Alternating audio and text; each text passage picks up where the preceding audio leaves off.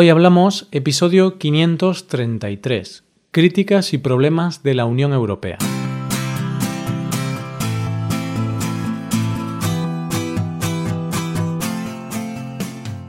Bienvenido a Hoy Hablamos, el podcast para aprender español cada día.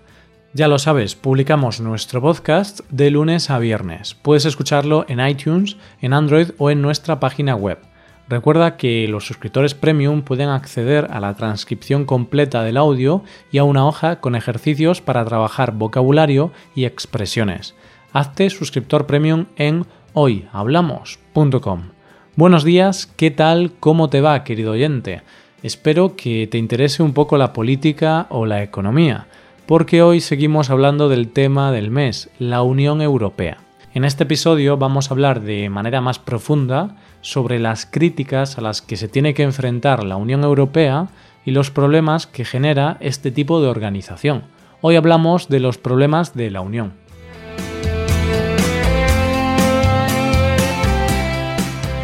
En este episodio del mes, hasta hoy, he comentado bastantes puntos positivos y favorables de la Unión Europea.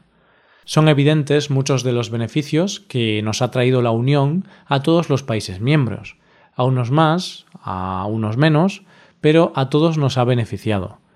Pero, como siempre digo, no es oro todo lo que reluce, todo tiene sus ventajas y sus inconvenientes. Sería absurdo decir que algo es perfecto y que solo nos proporciona cosas positivas. Y como todo, la Unión Europea también tiene sus partes malas y por ello tiene bastantes detractores. Hay bastante gente que está en contra de la Unión. Vale, pues vamos al lío. ¿Qué cosas malas tiene la Unión? Pues algunas de ellas ya las he comentado por encima en episodios pasados. La cosa de la que más se quejan algunos políticos de toda Europa es la pérdida de la soberanía nacional. Los países miembros pierden soberanía, es decir, pierden capacidad de tomar decisiones para su propio país y dependen de las leyes y políticas de la Unión Europea. Esta pérdida de soberanía la encontramos en la política exterior, pues los países tienen que decidir conjuntamente los acuerdos a los que llegan con otros países exteriores y no pueden actuar de manera individual.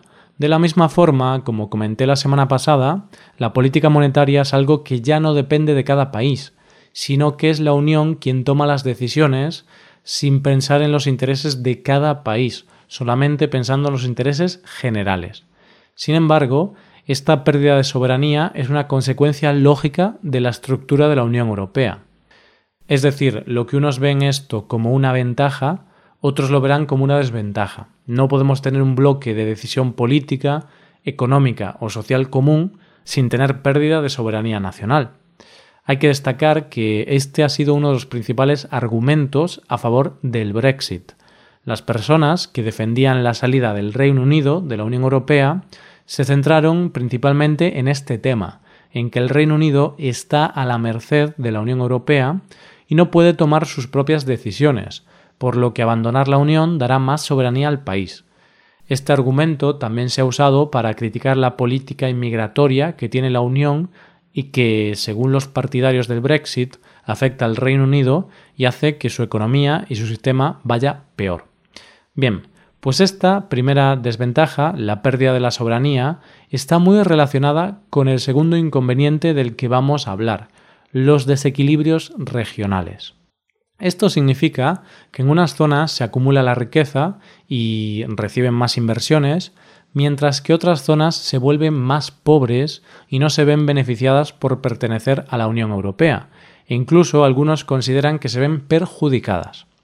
Esto también es algo que sucede dentro de un país. Por ejemplo, en España la riqueza se acumula en Madrid, Cataluña y País Vasco principalmente, mientras que otras zonas del sur, como Extremadura o Andalucía, tienen mucha menos riqueza. Por eso, en la Unión Europea, al tener políticas y leyes que afectan a todos por igual, las grandes regiones industriales se benefician mucho, pero otras regiones, con peor situación, hasta pueden verse perjudicadas. Es como si fuese un país muy grande, con sus zonas ricas y sus zonas pobres. Por ejemplo, las regiones de Londres, París y Berlín son algunas de las que más inversiones atraen. En cambio, los países del sur, como Portugal, España o Grecia, siempre han sido regiones con una economía bastante más pobre que Europa Central. Otro de los problemas que existen con la Unión Europea es que los problemas de un país pueden lastrar al resto de la Unión. Esto es un problema entre los países que comparten el euro, principalmente. Si un país de la zona euro tiene graves problemas financieros, eso también puede suponer un problema para el resto de países, porque ellos comparten la misma moneda y muchos son prestamistas de ese país con problemas. En otras situaciones, si un país vecino tiene un problema, lo que más nos va a afectar es las exportaciones que nosotros hacemos a ese país, pues si el país está en crisis va a importar menos productos.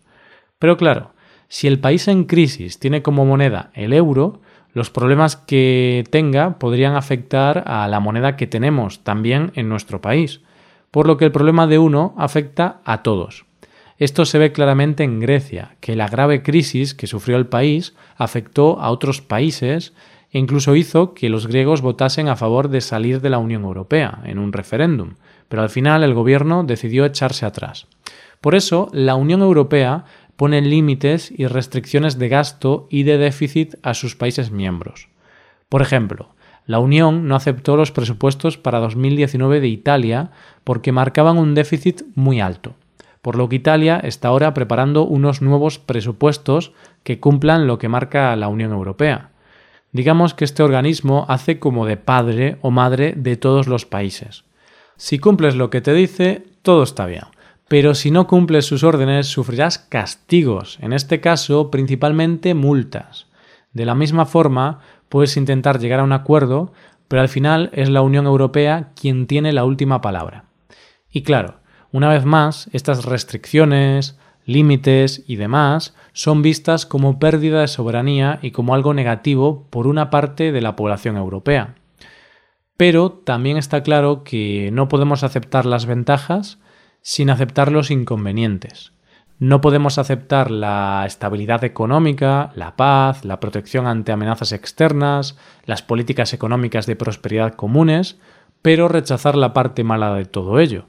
Cada persona tiene que ver lo bueno y lo malo de la Unión Europea, como hemos visto en estos episodios. Pero hay que ver las dos partes. No vale con quedarse con lo malo y echar la culpa a la Unión Europea de todos nuestros problemas. Recordemos una vez más a los Monty Python. Ellos se preguntaban por los romanos, nosotros nos preguntamos por la Unión Europea. ¿Qué han hecho los europeos por nosotros? Cosas buenas y cosas malas.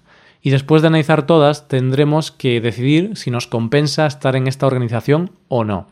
Lo que es evidente es que la Unión Europea tiene que trabajar más y mejor para contentar a sus países miembros porque existen muchos nuevos movimientos políticos por Europa que se posicionan a favor de la desintegración de Europa. Reino Unido ha decidido abandonar la Unión y Grecia en su momento votó a favor de abandonar la Unión Europea aunque finalmente no lo haya hecho. Si en el futuro algún otro país grande como Francia o Italia decidiese abandonar el barco, ahí estaríamos ante un grave peligro de desintegración de la Unión Europea. Yo soy un simple profesor de español y no puedo decir mucho más. He mostrado lo positivo y lo negativo de Europa. Por supuesto, seguro que no he tratado algunos temas que debería haber tratado. Pero este podcast es para mejorar y practicar español. No es un podcast de política y yo soy profesor de español. no soy politólogo o economista. Recordad siempre eso que luego protestáis por algo que digo o por algo que no digo, pero oye, tampoco soy un experto en todo. Me he informado todo lo posible para hacer esta serie de episodios, usando fuentes oficiales y fiables, e intento dar una visión de lo bueno y lo malo de todo. Por último, lo curioso de todo es que aunque existe un gran euroescepticismo en Europa, con partidos políticos antieuropeístas, con mucha representación, una encuesta del 2018 dice que el 67% de los ciudadanos de la Unión cree que su país se ha beneficiado de ser miembro de ella y el 60% considera que ser miembro de la Unión Europea es algo bueno para su país. Y esto es todo, ahora es vuestro momento. Con las cosas positivas y negativas de la Unión Europea, ¿con qué os quedáis? ¿Creéis que es mejor ser parte de la Unión Europea o es mejor que se deshaga y que cada país vaya por su cuenta?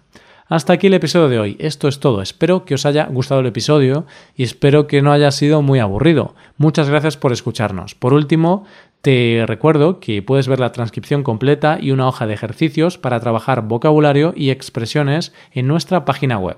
Ese contenido solo está disponible para suscriptores premium.